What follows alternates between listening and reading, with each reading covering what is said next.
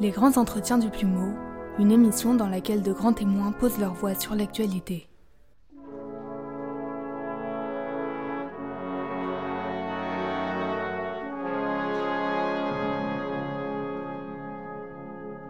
Amis auditeurs, bonjour. Pour cet épisode des grands entretiens du plumeau, nous avons le plaisir de recevoir aujourd'hui un écrivain, un journaliste du Figaro, Paul-François Paoli, bonjour. Bonjour.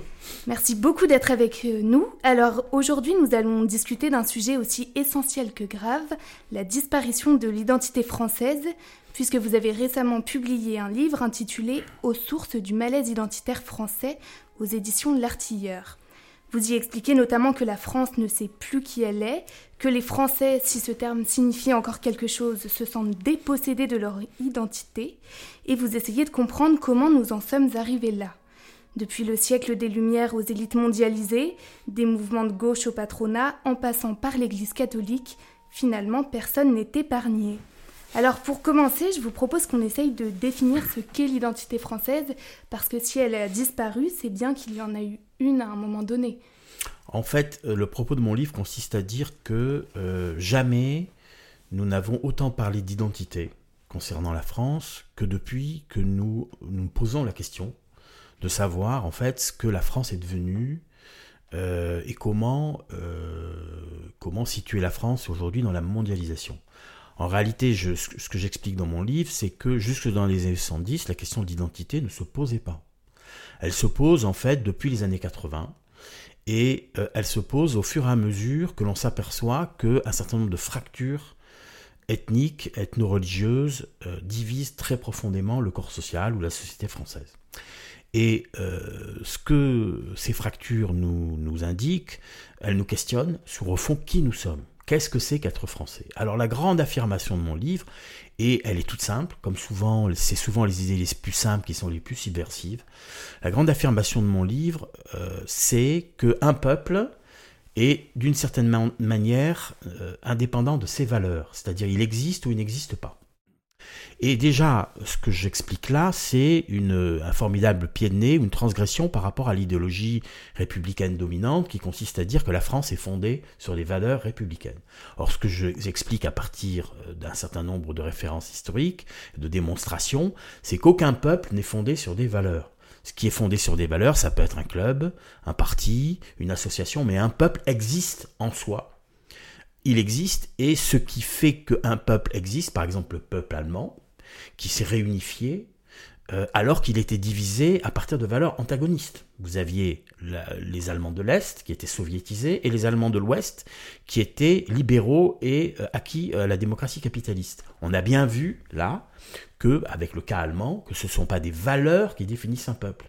Et ce peuple s'est réunifié, non pas au nom des valeurs de la démocratie, bien sûr, c'est le l'Est qui a rejoint l'Ouest, mais parce qu'il y avait un besoin irrépressible des Allemands de se retrouver. D'une certaine manière, je crois qu'on peut affirmer ça. Et je prends d'autres exemples historiques qui sont, à mon avis, euh, incontestables. Euh, le peuple italien, par exemple, il est incontestable, les historiens l'ont montré qu'il a suivi, grosso modo, sans, sans jamais adhérer à l'idéologie fasciste, il a suivi euh, Mussolini, il a fait confiance à Mussolini jusque dans les années 35-36. Dix ans plus tard, ce même peuple était acquis à la démocratie chrétienne et une grande partie du peuple italien a, a voté pour le Parti communiste. Donc en très peu de temps, et c'est quelque chose qui avait fasciné Anna Arendt, en très peu de temps, un peuple peut changer de valeur. Ce, qui démontre quoi? C'est que les valeurs ne fondent pas un peuple. Un alors, qu'est-ce qui fait un peuple? Alors, eh bien, c'est un tabou en France. Ce qui fait qu'un peuple existe, c'est un certain nombre de paramètres et de, de, de paramètres et de, de réalités qui ne sont pas politiques j'utilise ce terme, qui sont infrapolitiques, qui relèvent de l'anthropologie, qui relèvent des mœurs, qui relèvent euh, de la culture, qui relèvent du langage, qui relèvent simplement de la familiarité avec un pays. Ce qui fait que des Français sont Français, se sentent Français, et finalement ne se posaient pas la question de savoir s'ils étaient Français ou pas, c'est leur familiarité avec la France. Et cette familiarité, elle est liée, bien sûr, au fait que les gens se ressemblent. Il y a une ressemblance qui fait que c'est la formule de Stendhal que j'utilise. Ma patrie est là où il y a, le plus de gens qui me ressemblent. C'est-à-dire, euh, quand vous êtes dans un pays où il y a des fractures ethniques, où finalement la population est de plus en plus hétérogène, euh, sur le plan religieux, sur le plan ethnique, sur le plan des ressemblances physiques, sur le plan de la langue, sur le plan des représentations, eh bien, vous vous rendez compte que, que la notion de peuple français commence à battre de l'aile. Et c'est ce qui arrive depuis 30-40 ans en France, qui a commencé dans les années 80. Et à quoi c'est lié justement? Ce qui est lié, alors, c'est lié au fait que le principe d'assimilation républicaine qui a toujours marché pour les étrangers qui nous sont proches, qui sont nos cousins de certaine manière, parce que ce sont des peuples latins ou des peuples chrétiens. Donc euh, je, pense aux Italiens, aux Espagnols, aux Portugais, euh, aux Yougoslaves, aux Polonais, aux Belges et même aux Allemands, qui sont devenus français à travers le processus de l'assimilation républicaine. Ce mécanisme s'est grippé dans les années 70-80. Il s'est grippé pourquoi?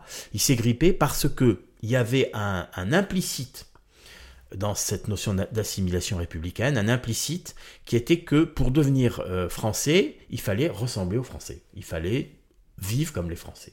À partir des années 80, la prédominance de l'idéologie multiculturaliste anglo-saxonne et l'idée que les gens qui venaient, qui provenaient de nos anciennes colonies, n'avaient pas, finalement, après tout ce que le colonialisme leur avait fait subir, n'avaient pas, finalement, comme devoir d'être comme nous et de nous ressembler, eh bien, cela a créé cette société dans laquelle nous sommes aujourd'hui, qui est une société hétérogène, voire hétéroclite, et qui, sans être multiculturelle officiellement, en fait l'est. C'est-à-dire que aujourd'hui, euh, le, le, droit à la différence prime sur le devoir de ressemblance. Et vous dites même qu'on a importé des cultures en fait depuis cette époque. Oui, mais en fait, ce qui s'est passé, c'est que l'immigration, les grandes vagues migratoires qui ont euh, existé, euh, qui ont essaimé en France à partir de la révolution industrielle, provenaient toujours de pays proches sur le plan culturel et sur le plan religieux.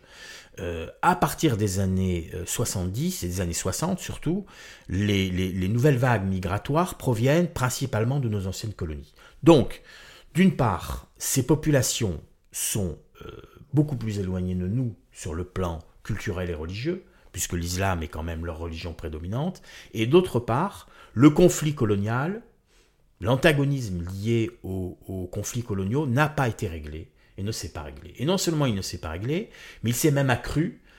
Et ça, c'est la responsabilité directe de la gauche, et en particulier du mitterrandisme et de François Mitterrand dans les années 80. Il faut se rappeler quand même de ce que disaient ces gens, de ce que disait Mitterrand quand il disait ils sont, ils sont, ils sont euh, chez nous, chez eux. Il a eu cette formule, ou la formule célèbre de Daniel Mitterrand, la France est à tout le monde. Donc l'idée, au fond, que nous avions une dette envers ces peuples, une dette envers ces peuples que nous avions colonisés et donc opprimés, selon la vulgate dominante, et que cette dette, eh bien, il fallait que nous la payions, et par un, au fond une procédure particulière, c'est-à-dire la fin de l'assimilation républicaine. C'est-à-dire que nous avons rompu avec une tradition qui d'ailleurs ne pouvait plus fonctionner parce que l'immigration de masse rend cette assimilation impossible. On peut assimiler des individus à travers un long processus de gestation qui fait que les, nouveaux venus finissent par ressembler aux gens qui les accueillent, mais on ne peut pas assimiler des groupes humains, des communautés entières. Or, à partir du, moment où le regroupement familial est instauré en 1974,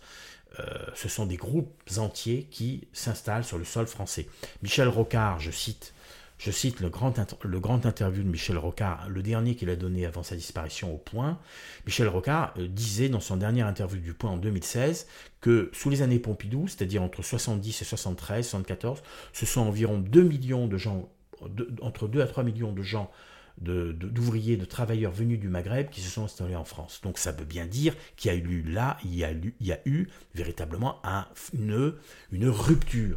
Et cette rupture, elle est quasiment euh, anthropologique, c'est-à-dire quand vous installez des masses humaines dans un pays qui n'est pas prêt à les intégrer, à les assimiler ou à les recevoir, vous créez, les, vous créez le terreau de ce que nous voyons aujourd'hui, c'est-à-dire le terreau d'une d'une véritable euh, dissociation et d'une véritable, euh, d'une véritable guerre civile latente et larvée qui existe dans, certains quartiers, dans certaines zones, J'ai écrit, j'ai publié dans le Figaro Magazine justement un grand reportage sur les quartiers nord de Marseille. Et eh bien quand vous allez dans ces quartiers, vous ne voyez pratiquement plus d'Européens vous voyez pratiquement plus de Français de souche, comme on dit, ou de Français d'origine. Alors on vous dira, mais aussi ils sont Français, ils sont nés en France. Oui, ils sont Français, mais ils ne sont, ils Français, mais ils sont autre chose aussi. Ils sont, comme l'a dit Macron, comoriens, algériens. Ils sont, ils dans une logique de dédoublement identitaire qui fait qu'ils sont français, évidemment, quand il s'agit des mêmes droits que les Français, Là, ils sont tout à fait français, il n'y a aucun doute. Mais sur d'autres questions, euh, le respect de la loi, le respect de la civilité, alors là, euh, ils considèrent qu'ils n'ont pas forcément euh, de devoirs et d'obligations particulières. Donc en fait, cette situation dramatique peut être peut-être irrécupérable. je ne veux pas jouer les Cassandres, je ne suis pas forcément aussi pessimiste qu'Éric Zemmour. Mais de fait, cette situation apparaît très très très difficilement récupérable. Et euh, du coup, l'identité de la France n'est plus lisible. Euh, il est évident que Madame Danielle Obono n'a pas la même conception d'identité française que Jean-Pierre Chevènement, qui n'a pas la même conception d'identité française qu'Emmanuel Macron, qui n'a pas la même conception d'identité française que, que Marine Le Pen. Juste dans les années 70, Jacques Chirac et Georges Marchais s'opposaient politiquement, mais au fond, il n'y avait pas de problème. C'était deux Français qui étaient de bord opposés complètement, mais qui étaient des patriotes français. Et euh, vous parlez beaucoup de l'immigration, mais est-ce qu'on peut dire aussi qu'avec la mondialisation, il y a eu une perte de repères? La mondialisation, c'est un embrouille tous les repères. Parce que la, euh, la mondialisation accroît les fractures sociales et culturelles. Euh, il y a aujourd'hui, euh, selon un, grand euh, sociologue anglais, au fond, aujourd'hui, la, la, crise des Gilets jaunes en a témoigné beaucoup, il y a les somewhere et les anywhere, ces mots anglais tout simples qui veulent dire ceux qui sont d'ici et ceux qui sont d'ailleurs, enfin qui sont de, de, partout à la fois. Et je connais bien ce problème moi en tant que Corse, puisque quand je vais en Corse, je sais que je suis en Corse. C'est-à-dire que la Corse ressemble à la Corse. Quand je vais à Marseille, où je suis né, euh, selon le quartier où je vais, je change de pays. Euh, quand je vais euh, dans tel quartier, j'ai l'impression d'être en Afrique. Quand je vais dans tel quartier, j'ai l'impression d'être en Algérie. et donc, pour me sentir véritablement à Marseille, en Provence, il faut que j'aille dans d'autres quartiers de Marseille. Donc, c'est grave. C'est grave parce que ça rompt le sentiment de familiarité des individus avec leur lieu de vie et parfois leur lieu de naissance. Donc, la mondialisation accroît ce sentiment de d'errance et euh, ce sentiment de devenir étranger là où vous devriez être au contraire vous devriez avoir au contraire le plus de sentiment de familiarité.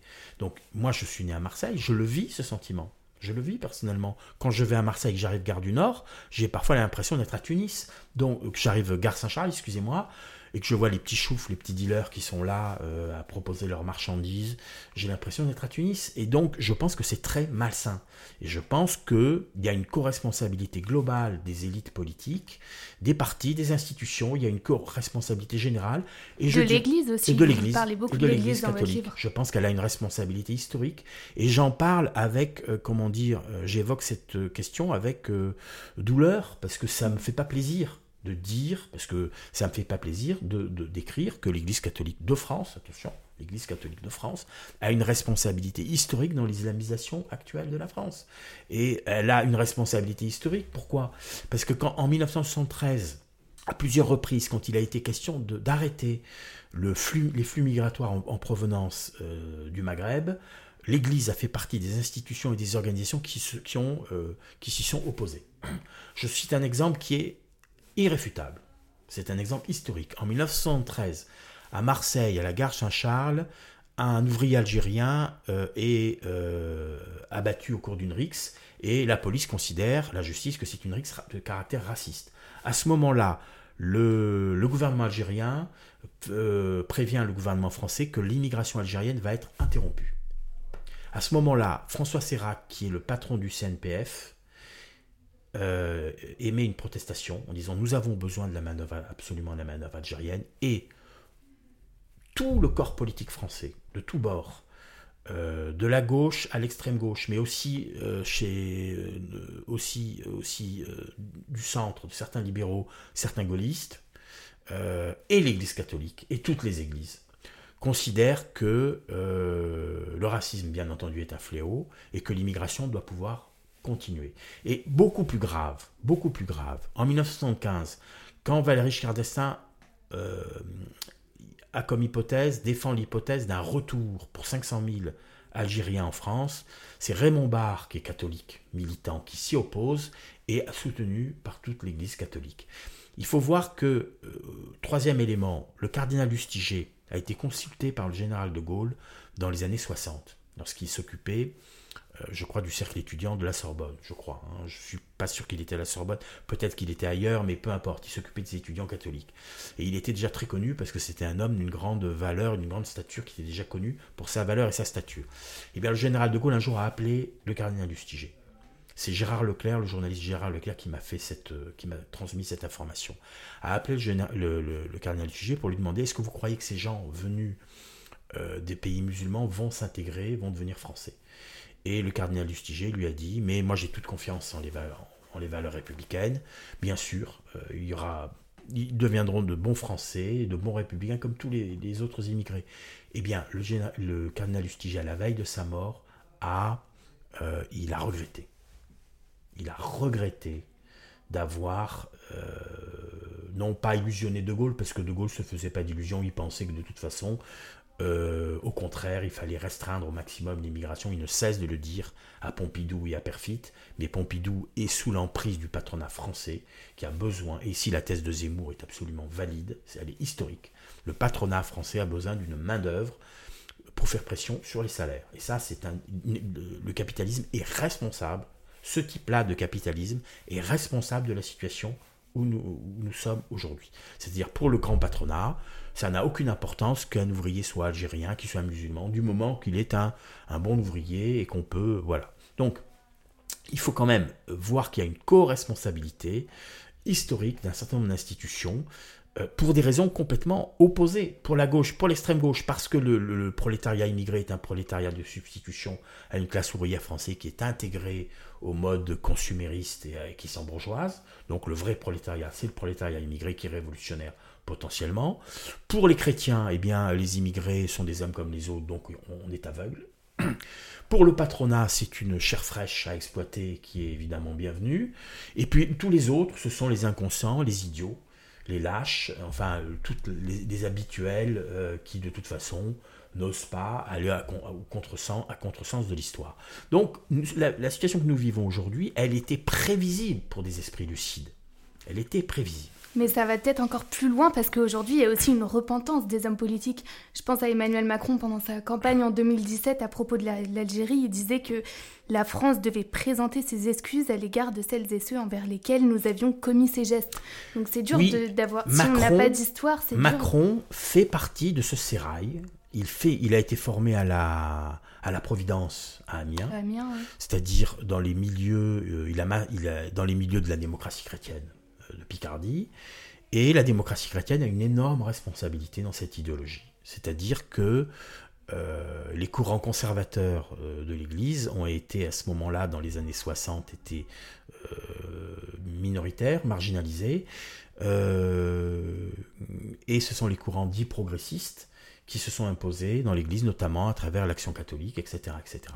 Donc, je ne suis pas en train de cracher euh, euh, sur le, de casser du sucre euh, parce que la Providence est une institution formidable, les jésuites c'est une institution formidable, moi-même j'ai été chez les jésuites donc je leur dois beaucoup, donc c'est pas du tout une ingratitude de ma part, mais je pense qu'il y a eu une illusion de l'Église catholique dans la foulée de Vatican II sur l'islam. Il y a eu une illusion sur l'islam. je pense que les catholiques, en particulier influencés par ce grand, euh, ce grand poète et ce grand penseur qu'est Louis Massignon, euh, l'Église catholique s'est fourvoyée sur l'islam et je sais que des gens comme Rémi Brague pensent cela aussi aujourd'hui. Alors vous dites aussi que c'est grave parce que tout ça, ça mène en fait à une communautarisation. Ben, C'est-à-dire, en fait, il y a euh, une sorte de réalité latente, mais à, la, que l'on n'ose pas nommer, que l'on ne peut pas nommer, Macron a fait quelque part dans ce sens, puisque maintenant il reconnaît qu'il y a un séparatisme, ce qui est évident.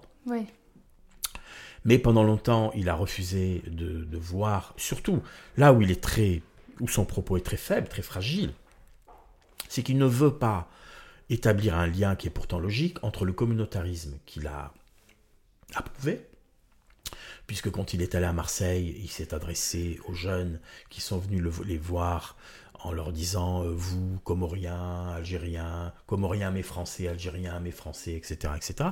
Donc en se berçant d'illusions sur cette double identité de double nationalité, je rappelle que le, refus de la double allégeance, de la double nationalité n'a rien à voir avec le fait d'extrême droite ou pas d'extrême droite. Je rappelle que Raymond Aron, qui est le grand penseur libéral en France, et qui, que, euh, je sache n'était pas un homme d'extrême droite, a écrit noir sur blanc dans son dernier, dans le livre qui vient que qu'on vient de faire reparaître, que les belles lettres viennent de faire reparaître, euh, De Gaulle et Israël, hein, son livre célèbre de 1967, qu'il s'oppose totalement à la double nationalité, y compris pour les Juifs, et à commencer par les Juifs français.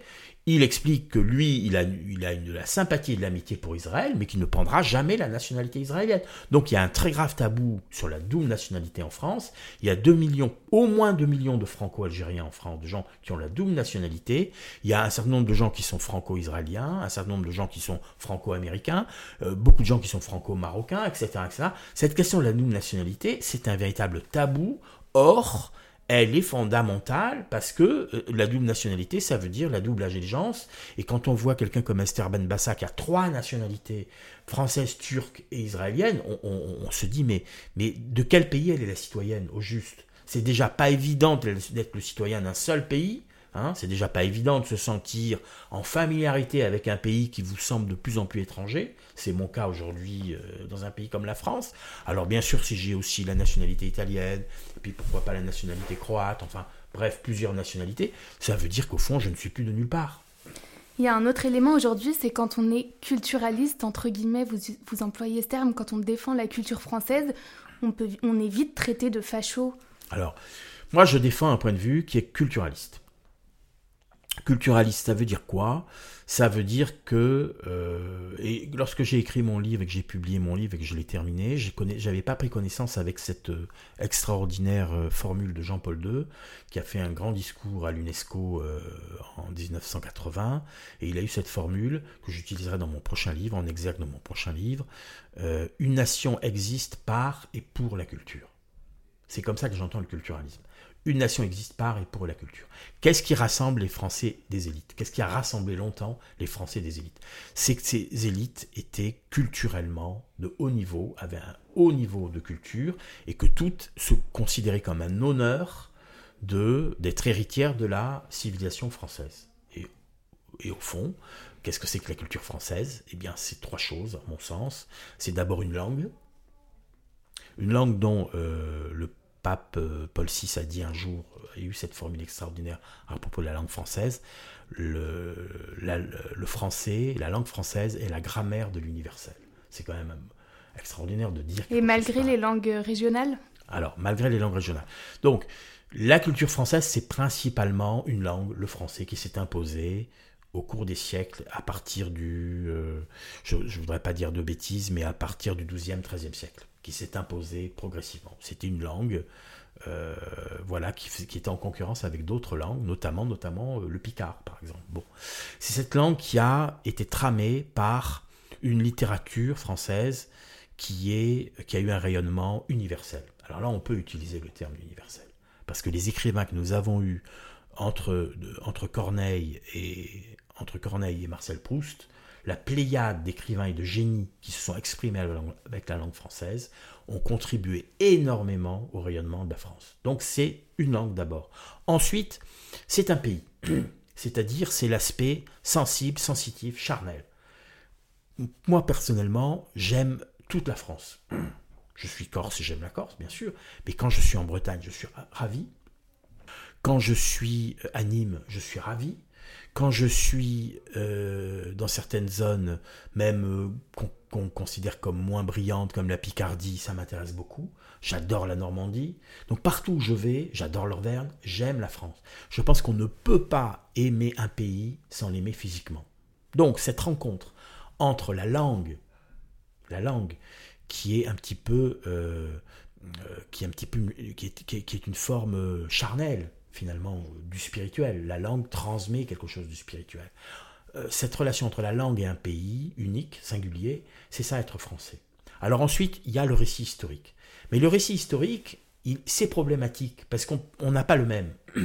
La France est un pays qui est clivé, qui a été scindé en deux au moment de la Révolution française. Elle a déjà été scindée et clivée au moment de la Réforme entre les protestants et les catholiques. Mais la Révolution française, c'est vraiment une blessure et un clivage qui est euh, irréductible. C'est-à-dire on n'a jamais pu résorber complètement ce clivage. Le général de Gaulle y est parvenu parmi d'autres, beaucoup mieux que d'autres, parce qu'il était républicain de raison et au fond monarchiste de cœur. Et donc il a réussi finalement, à travers la Ve République, à faire une synthèse. Mais cette synthèse, elle est très difficile à faire. Et il y a toujours une haine idéologique qui est très forte en France envers tous ceux qui sont suspectés de ne pas être républicains. Et donc, ce que je dis, et c'est peut-être l'originalité de mon propos, c'est que ce qui fait la France, c'est pas la République. La République est une expression institutionnelle de la France. La République, c'est l'expression institutionnelle de la France. Mais ce qui fait la France est en amont de la République, précède la République. C'est une continuité historique. Et dernière question, comment sortir finalement de cette crise identitaire? Euh, Je pense que pour sortir de cette crise identitaire, il faut entamer une révolution culturelle. Il faut entamer une révolution culturelle. Il faut d'abord faire appel au courage et euh, au courage, c'est-à-dire à un courage qui consiste à admettre un certain nombre de faits, qui sont aujourd'hui patents. L'échec massif historique de l'intégration d'une grande partie euh, des populations provenant de nos anciennes colonies est un fait. C'est un échec qui est patent au niveau de la scolarité, au niveau de l'école, notamment euh, quand on constate les sous-performances, les sous-performances scolaires d'un certain nombre de publics. Alors qu'on constate toujours la surperformance de jeunes d'origine asiatique que nous n'avons pas colonisés, sauf pour, ce qui concerne les Vietnamiens, qui sont en général des sujets brillants et qui ne posent jamais aucun problème. Donc il y a aujourd'hui, qu'on le veuille ou non, un, certain nombre de signes d'échec, notamment au niveau de l'éducation nationale, notamment au niveau de la, délinquance et du, non-respect de la loi et de l'incivilité, euh, un certain nombre de, signes qui montrent que euh, la greffe n'a pas pris. La greffe n'a pas pris. Et donc il faut remettre en cause l'immigration en provenance des pays de nos anciennes colonies. Je pense absolument que c'est une mesure de salut public. Ça, c'est la première chose. Ensuite, il faut entamer un débat sur les questions de la double nationalité. C'est un débat courageux. Moi, si demain la Corse est indépendante, eh bien, je me poserai la question de savoir si je suis corse ou je suis français.